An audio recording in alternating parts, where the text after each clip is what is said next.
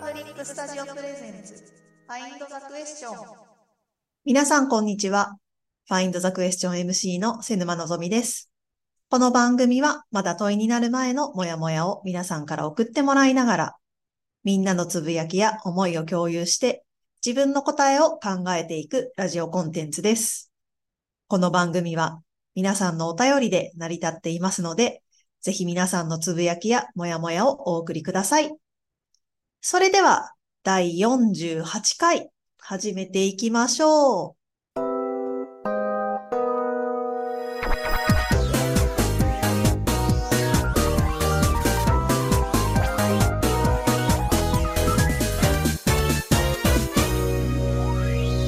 えー、今日はですね、9月21日に収録しているんですけれども、いやーですね。仕事が終わんなくてですね。いやー、どう、どうですか？皆さんなんか、全然最近仕事がやってもやっても、全然終わんないな、みたいな時ありませんか？どうですか？いや、とにかくね、あの、今日は、あの、これ、今、東京に、まあ、出張に来ていて、収録をしてるんですけれども、まあ、今日は東京で研修があって、まあ、東京に来ていて、明日、明後日、和歌山に、えー出張で行く予定があっ、でまあ、来週はですね、月曜日も多分4つぐらい打ち合わせが入っていて、で、火曜日と水曜日はちょっと外部の研修に1日出ないといけなくて、で木曜日は、まあ、全社合宿があって、午後研修があって、で、金曜日が富山に行く、それまた出張で金、土、富山っていうような、あのー感じのスケジュールなんですけれど、まあ、どうしましょうみたいな感じで、まあこれを、このラジオ、知ってる方は知ってると思うんですけど、このね、原稿を私、あの、いつも書いてるんですけれど、なんで、あの、来週はこうこうこういう予定なんだよな、みたいなのを、まあさっき午前中にですね、書き出しながら、うん、これは全然なんか資料とか作れないな。というのをですね、改めて自覚していた、えーところでございました。だからね、その月曜日にある会議の資料とかね、その水曜日にあるその結構大事な提案の打ち合わせ資料とかをあの作りたいんですけれど、全然打ち合わせで埋まってて資料作れないな、みたいな時に、えっと、睡眠時間を削る以外でですね、皆さん睡眠時間を 削るっていうのはちょっと最後の手段だと思うんですけれど、皆さんどうやってやってるのかっていうのを、えー改めてそのね、教えてもらいたいなという話を、まあ、先週もね、その仕事の区切りって皆さんどういうふうにつけてるんですかみたいなお話もあったので、えー改めてちょっと聞きたいなと思っていたんですけれど、なんか、真に迫ってというか、自分の身にめちゃくちゃ迫ってきたなという感じがあって、あのー今日午前中原稿作りながら皆さんのお手紙すごく励まされておりました。という感じでですね、全然仕事終わんないですみたいな話を私の仕事関係の人がいっぱい聞いていると思うとちょっと大丈夫かなと今ふと思ったりもしましたけれども、皆さんのお手紙もいただきながら私も一緒に考えていきたいなというふうに思っておりますので、早速今日のコーナーに行ってみたいと思います。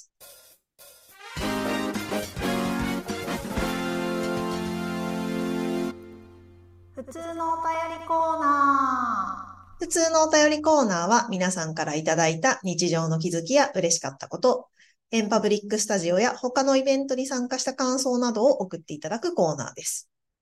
それでは今日最初のお便りをご紹介したいと思います。ラジオネーム、あやさんからいただきました。ありがとうございます。こんにちは。こんにちは。先週の仕事の区切りってどうやって決めるの？についてお便りを送ります。ありがとうございます。ビジネスイコール契約と考えると、落ちている仕事とは契約以外の仕事と言えるでしょうかゴミ箱整理は契約に含まれているかボランティアなのかもう一つ、本人が気づくまで待つのは愛がある一方、時間がかかるので体力、気力がいるはとってもわかります。対大人も対子供も教育全般に言えることですが、道筋がわかる人、経験済みの人から見ると、最短距離をアドバイスしたくなる。これを聞いて思ったのは、昨今の教育界のキーワード、主体的で対話的な学び、アクティブラーニングです。どうしたらいいと思う？やってみよう。なぜうまくいったのかな？いかなかったのかな？の繰り返し。確かに時間がかかり、指導者は根気が必要。それは言いたい気持ちを我慢する忍耐力と言えるかもしれません。笑い。ダメと言われたからやらなくなるのか、なぜダメなのかを理解し、別の行動を自分で選択できるか？の違いは、急がば回れで自走できるようになるまでの将来への投資と言えるかもしれません。目的イコール契約を履行する。ゴールを達成する。なので、結果として目的が達成されれば、どの方法でも、どの道を通ってもいい、と考えられ、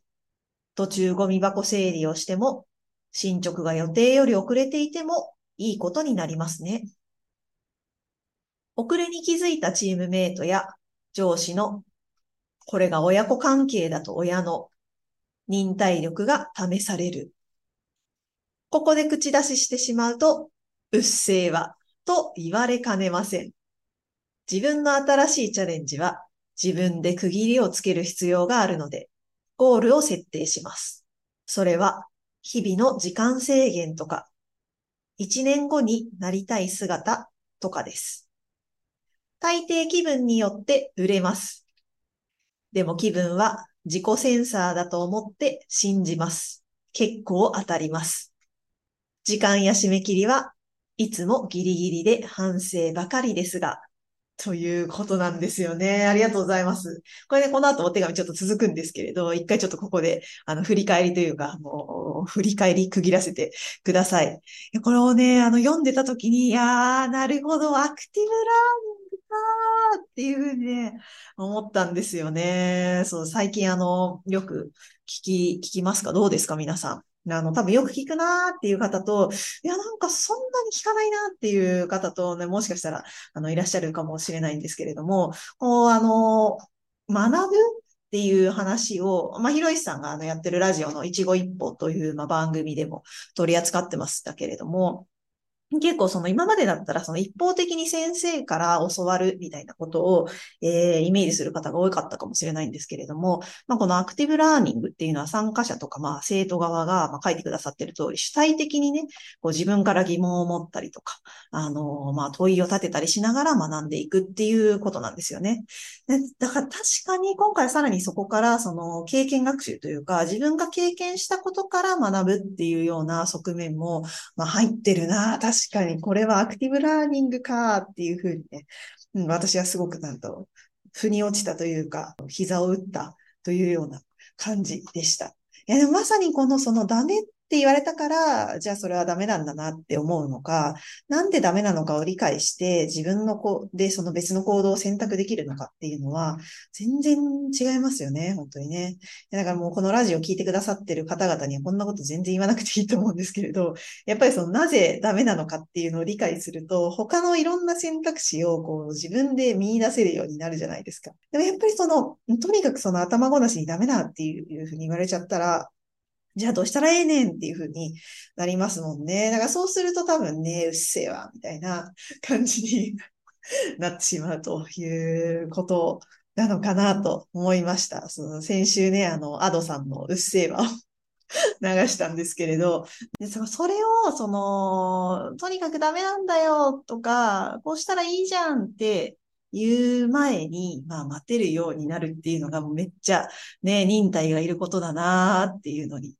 ことですよね。こう上司部下もそうですし、親子関係だとなんかより忍耐っていうのがね、なんか試される気がしますね。どうでしょう、皆さん。でもこのビジネスにおける目的がそもそもその契約を履行するゴールを達成するっていう観点は、じゃあ結構その前回すっぽり抜けてたなと思ったので、そこもなんかハッとしましたよね。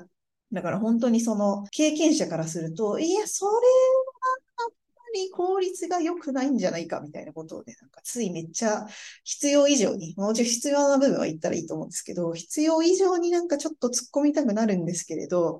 それをね、あの、いやいや、でも目的が多分期日までに達成されれば、どの道でどの方法をとってもいいんだよっていうようなことをね、改めてなんか大事にしたいなっていうふうに思いましたね。そうするとなんというか、ちょっとその自分が思ってるのと違う行動を相手がしてても、まあ大丈夫かっていうその許容できる範囲がちょっと広がりそうな気がしました、私は。でね、その相手が選んでいくっていう時の自由度が一番高いのが、この最後に書いてくださった自分の新しいチャレンジっていう分野だなっていうふうに改めて思ったんですよね。もうね、あやさんのこの書いてくださってたお手紙の言葉がめっちゃいいなっていうふうに思って、やっぱりその自分で区切りをつける必要があるからっていう時に、やっぱりこの日々の時間制限とか、一年後になりたい姿とかで考えるんだっていうところも、なんかそんなに、私、そんなに日々、目標をめちゃくちゃ持って生活してるとかがそんなになかったので、あ、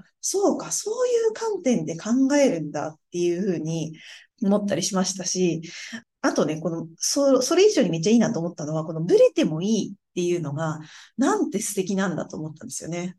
この、その気分が自分のセンサーになってるから、信頼してるって結構当たります。しかも結構当たりますっていうのが、すごいなと思って、自分で自分のことを信頼できるってすっごい大事だなと思ったんですよね。ましてやなんか自分の感覚って自分しかわからないわけじゃないですか。だからこの自分の感覚は、いや、ぶれてるなーっていうふうに思っても、それを信じて、その軌道修正したりとか、あ今こういう時期なんだなっていうふうに、こう自分で自分をこう納得させたりとか、次のステージに行く糧にしたりとかっていうふうにするっていうのは、すごいなんか大事だし、強いし、なんかしなやかで素敵だなーっていうふうに思って、お手紙を拝見してました。なので、この先週からこの仕事の区切りっていうテーマで、あの、お手紙をいただいてたんですけれど、あ、これってなんかその学び方とか、その後半にいただいてた目標設定の話にもつながるんだなっていうのが、あの、私的にはめちゃくちゃ新たな気づきだったんですよね。ありがとうございます。なので、引き続きあの、皆さんの仕事の区切りってどういうふうにしてますかっていうお話はですね、聞きたいなというふうに思ってますので、皆さん、仕事の区切り、どうしてますか？っていうのは、ぜひお手紙で送ってきてください。お待ちしてます。で、あの、これね、あやさんからのお手紙はちょっと続きがあるんですのよ、皆様。あるんですのよ。あ、ありまして、いいですか？ちょっと続きをあの読ませてください。そうそう、ラジオプロジェクトですね。地域でのチャレンジは、なんとなく寄せていっている最中です。以前、有賀さんのプロジェクトで東京都中央区のラジオ局、中央 FM の社長さんを叶わなかったけれど、ゲスト出演でお呼びしたかったお一人としてご紹介がありました。実は書道アートの関係でゲスト出演することになりました。えー、すごいおめでとうございます。え、10月13日金曜日12時30分えー、12時30分です。今度は生放送なので、かなり緊張しそうです。が、のんちゃんさんとの楽しいやりとりを思い出し、臨みたいと思いますので、よかったらお聞きください。では、また。ということなんですよ。いや、めっちゃすごくないですか、これ。あやさんはラジオをね、あの、ご自身でもやりたいなっていうふうに思ってらっしゃって、その町内会の、あの方、々との活動で、まあ、ラジオとかっていうのを活かしたいなっていうふうに、あの、思ってるっていうことで、そのゲスト出演していただいたんですけれども、もうなんか着々と進みたい方向に向けて進んでらっしゃるなっていうのが、いや、めっちゃすごいなっていうふうに思ったんですよね。いや、嬉しい。皆さん、10月13日金曜日のお昼の12時30分からということだったので、ぜひ、中央 FM さん、聞いてみてください。ありがとうございます。で、今度は生放送なのでっていうことだったんですけれども、まあ、前回、あのこの番組にあやさんにご出演いただいた時のトークも、まあ、ほぼ何も切ってない、まあ、大体ノーカットみたいな感じだったので、いや、全然大丈夫だと思います、本当に。ね、あやさんがね、ご出演いただいたのは第33回かな。でね、やっぱめっちゃ楽しく話してくださってたので、すごくなんだろう。まあ、打ち合わせはちょっとだけ事前にさせてもらったんですけれど、でもそれでもやっぱりそのあやさんの人柄がすごい伝わる回だったなっていうふうに思ったので、いや、ぜひ今度も、まあ、今度はね、その書道アートの関係でっていうことだったんですけれども、なんかあやさんが大切にしていることとか、あやさんの人柄がなんか伝わる機会になると嬉しいなっていうふうに思いますました。ええー、楽しみですね。やっぱり、なんかその楽しく話すのが、私もそうですけど、一番大事だなっていうふうに思っているので、本当楽しんで出演いただきたいなというふうに思いました。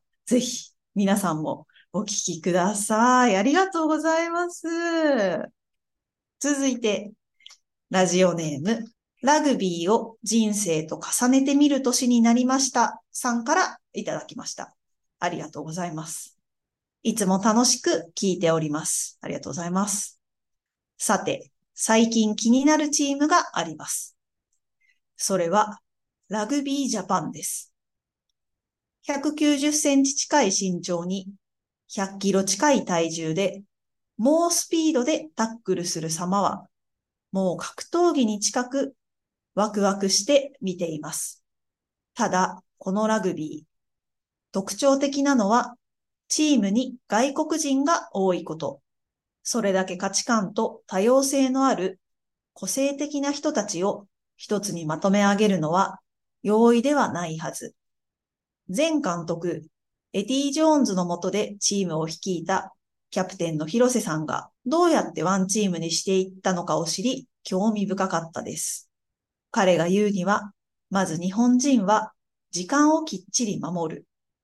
そして時間の概念が他国と違う。トンガやフィジーの選手は生活がゆったりしていて、そもそも時間を守るというルールがかなりアバウト。その違いに対して、チームで大切にしたい共通のルールをきちんと説明し、理解してもらう。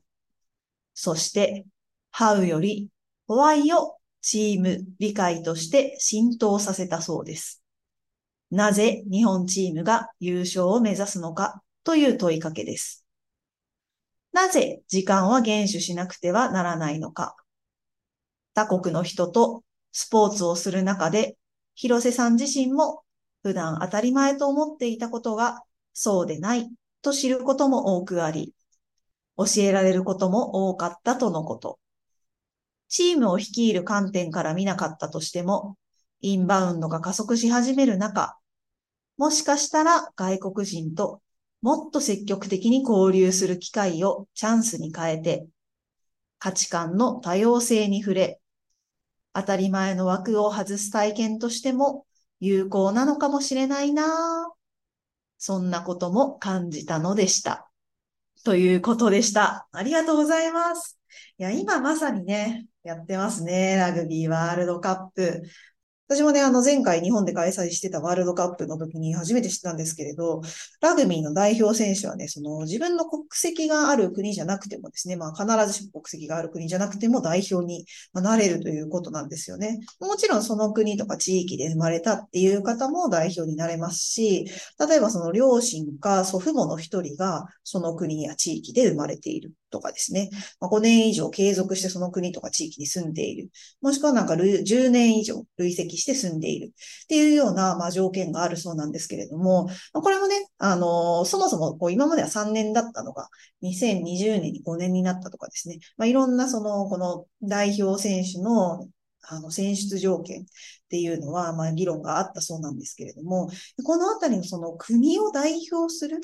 っていうのって、まあ、どういうことなんだろうなっていうのは、すごく興味深いなっていうふうに思いましたね。例えばその今のラグビー日本代表の方々って全員がその日本国内のチームで活躍されてるんですけれども、あの、サッカーの日本代表の方々って結構その海外のチームで活躍されてるっていう方が、まあ多かったりだとか、まあそれってじゃあなんかどっちがこう国を代表してると言えるんだろうみたいな、まあ議論もですね、あったみたいなんですよね。いや、そのあたりのね、国を代表するってどういうことなんだろうなっていうのは、なんかめっちゃ面白い深い問いかけだなというふうに思いますね。いや、だからラグビー面白いなと思いますね。そういう観点からでも。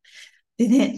あの、このね、広瀬さんのお話もね、興味深いですよね、めっちゃね。だからまずこの時間の概念が世界と違うっていうのは、日本人側なんだっていうのが、すごいハッとしたというか、確かになんか日本だと電車が時間通りに来たりとか、3分遅れますとか、めっちゃちゃんとアナウンスしてくれたりして、まあそれが当たり前になってますけれど、いや、それが世界から見るとちょっときっちりしすぎているというか、逆にずれてるっていう感覚なんだなっていうのが、それこそね、このフィジーとか、あの、ラグビーが盛んな地域の方々と話してると、すごくよくわかるみたいなところもやっぱりあるんだなっていうふうに思いましたよね。でもね、その中でやっぱり大事にされてたことが、ハウよりホワイをチーム理解として浸透させるっていうことだったっていうのが、その前その、この前にご紹介したあやさんからのお手紙にもなんか通じるなーっていうふうにね、思ってたんですよね。このね、浸透させるってこう、言葉で書くと本当に一言なんですけれど、浸透させるって、いや、めっちゃ難しいなっていうふうに思ったんですけれど、どうですか？皆さん、浸透させるって何をしてますか？浸透させる。チームとして大事なものを浸透させるときに、皆さんは一体何をされてるのか、とっても気になりました、私は。で、しかも本当にラグビーのその代表の方々って、まあ、国も違えば背景も違えば、まあ、別にそれは日本人の方でも同じなんですけれど、本当に結構バラバラで多様性があるときに、まあ、この浸透させるっていうのはめちゃくちゃ根気がいることだなっていうふうに思いましたし、逆になんだろう、その、でもやっぱり日本が、日本代表として優勝していく、ワールドカップで勝っていくとか優勝するっていう目標があるからこそ、その結構しんどい根気のいることをやり続けるこうパワーになったりとか、まあちょっと踏ん張るあの原動力になったりするのかな、みたいなこともね、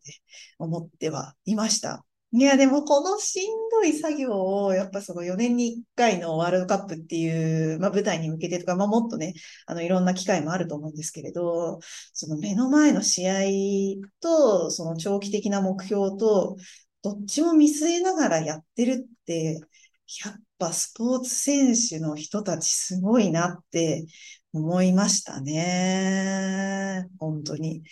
あと、その最後に書いてくださってたインバウンドが増えているので、その海外の方と話すっていうことが自分の当たり前を見直すきっかけになるんじゃないかっていうお手紙もありましたけれど、なんかこの枠を外すっっていうのも自分の中でこう、こうなりたいみたいな、まあ、目標がないとなかなかその自分の当たり前に気づかなかったりとか、あとは何だろう。あの自分と価値観の違う人と話すことってそもそも結構体力がいることだと思うので、なんかそこに一歩踏み出す機会にはなりづらかったりするんだろうか。いや、どうなんでしょう。ちょっと私、あの、そう、ちょっと人見知りなので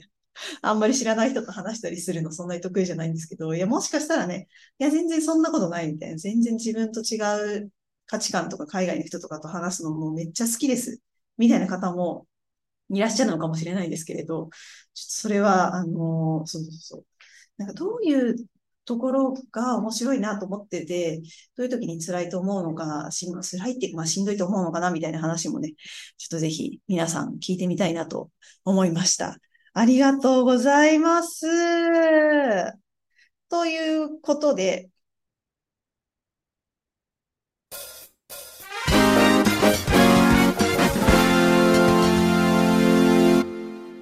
ということで、そろそろ終わりの時間となってしまいましたが、今後のエンパブリック情報といたしましては、えー、本日、えー、収録している今日9月21日木曜日の夜8時からは、なぜご近所好き、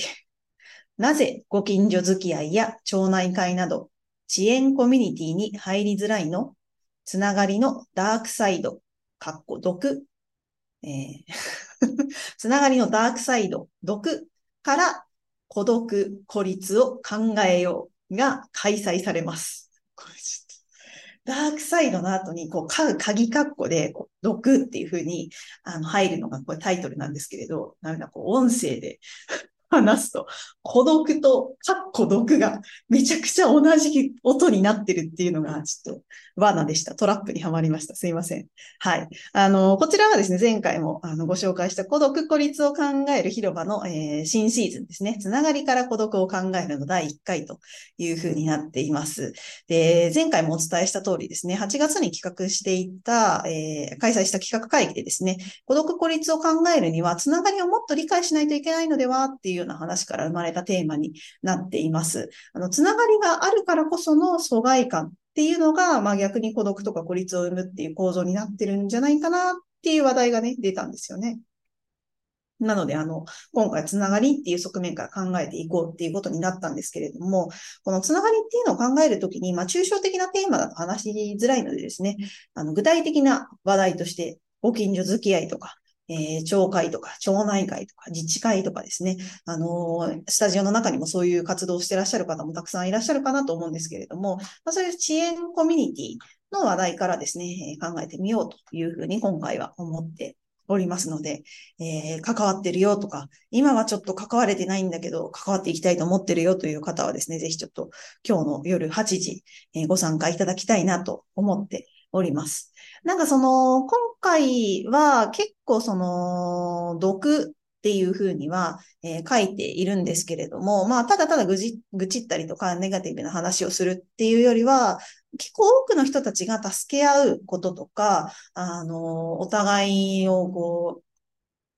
う、助け合う、ご近所付き合いとかっていうのは大事だなと思う一方で、なかなかその積極的に関わるっていう人はそんなに多くないんじゃないか。まあ、その町内会の加入率も減ってるみたいな話もね、あったりもすると思うんですけれども、それって、もしかしたらつながりの煩わしさみたいなところとか、まあ、めんどくささみたいなところがあるんじゃないかなっていう、まあ、仮説から生まれたテーマなんですけれども、まあ、今回はですね、えー、その煩わしさみたいなところに、まあ、ちょっと向き合ってみようというような機会になっております。まあ、とはいえですね、あの、逆に愚痴ったりネガティブな話をするんじゃなくて、それを話した後にですね、ダークサイドもまあ見つめながら、見つめつつではあるんですけれども、ダークサイドに落ちないように、あの、つながりの可能性を見出すような、えー、対話にしたいというふうに思っていますので、えー、ぜひ、あの、町内会やってるよとか関心あるよという方もですね、まあ、今までその孤独とか孤立っていうことは考えたことないんだけどという方は、えー、ぜひご参加いただきたいなというふうに思っております。えー、そして来週火曜日ですね。9月26日火曜日の夜8時からは、大人のソーシャルスキルを考えよういうことで、まあ、大人にこそ必要なその対話とかコミュニケーションとかっていうことの、まあ、ソーシャルスキルをですね、考えていきたいなというふうに思っております。まあ、ソーシャルスキルって何なんだろうなっていうところとか、まあ、そもそもなんで大人に必要なんだっけっていうところとか、まあ、どういう場面で役に立つんだろうみたいなね、あの、いろんな観点があるかなと思いますので、皆さんと一緒にですね、えー、ちょっとソーシャルスキル何なんだろうというところを深掘りしていきたいなというふうに思っております。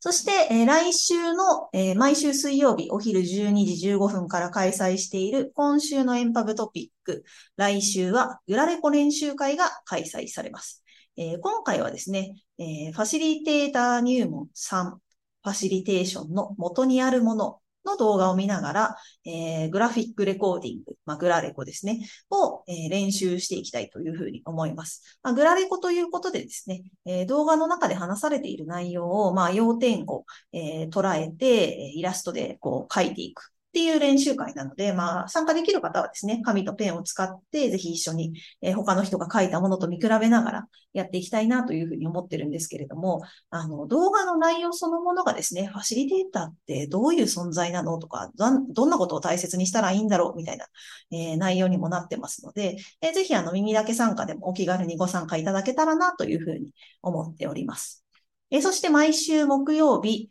えー、夕方5時に配信されているラジオのですね、エンパブリックの一期一歩、えー、今回のテーマがコミュニティということになっています。いや、今回はね、個人的にはめっちゃ良かったですね。長らくそのコミュニティと言われるものに関わる仕事をしていると、まあ思ってるんですけれども、なかなかその、まあ今回のあの、今日の夜に開催される孤独孤立の会のテーマでもある、まあ、遅延っていう、あの、土地のつながりっていう意味もあるんですけれども、今本当にオンラインコミュニティとか、まあいろんな意味があるよねっていう話から始まっ、まあさっきもお手紙でいただいていたラグビー日本代表の話にもね、つながる多様性と、まあどういうふうに共存していくのか。みたいな話もあってですね。私はすごくあの、このラジオ聞いて励まされたというか、ああ、なるほど、私は今までこういうことをやってたんだなっていうのが、あの、腑に落ちた回だったので、えー、ぜひ皆さんまだ聞いてないわという方は、一応一歩の方もお聞きいただければなというふうに思います。その他、エンパブリックスタジオで開催されるセッションは、公式ホームページのスタジオライブカレンダーからご覧ください。ということで、最後に今週のおみくじやっていきたいと思います。今週のおみくじ。このコーナーは皆さんから送っていただいているおみくじを毎週ランダムに引いて、午後、そして来週も楽しもうというコーナーです。それでは今週のおみくじはこれだ大吉。今日はきっとあなたが一番ハッピー。